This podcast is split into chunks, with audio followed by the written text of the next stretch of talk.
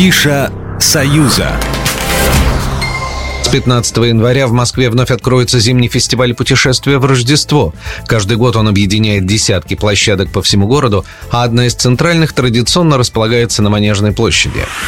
Предлагаю переместиться в северную столицу. В Государственном русском музее открылась выставка Василий Суриков к 175-летию со дня рождения. Это самое полное собрание работ выдающегося живописца, которое вообще когда-либо было представлено в пределах одной экспозиции. Впервые ради юбилейной даты в Петербург из Третьей Третьяковской галереи привезли знаменитую Боярыню Морозову. В состав выставки включены свыше 120 живописных и графических произведений Сурикова из собраний музеев Санкт-Петербурга, Москвы и Красноярска, в том числе знаменитые исторические картины «Покорение Сибири Ермаком», «Взятие снежного городка», «Переход Суворова через Альпы», Степан Разин, Меньшиков Березове, Третьяковская галерея, выдающиеся по художественному уровню портреты, картины на религиозные сюжеты, прекрасные образцы книжной иллюстрации. Отдельно Отдельный раздел выставки посвящен выдающимся полотнам, исполненным на сюжеты из Библии и истории церкви.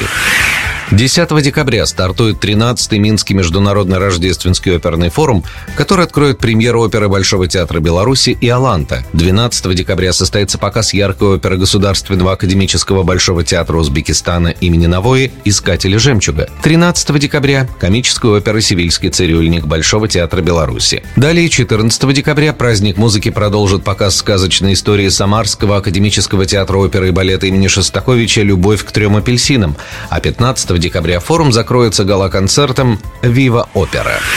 Продолжим гулять по выставкам. В Национальном художественном музее открылась выставка Аполлинария Горавского, русско-белорусского живописца второй половины XIX века, выходца из обедневшей потомственной шляхты. Его работы в духе академического реализма получили признание современников. Одну из них купил для себя будущий император Александр II, тогда еще цесаревич, и еще несколько приобрел для своей галереи Третьяков. На выставке будут представлены картины из фондов Национального художественного музея и полотна его учителей по Петербургской Академии художеств Бруни Воробьева.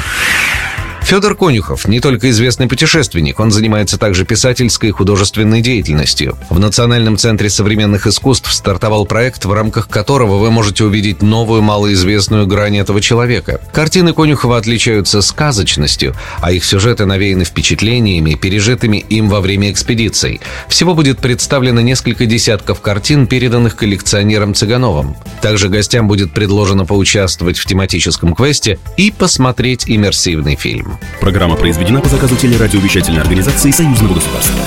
Афиша «Союза».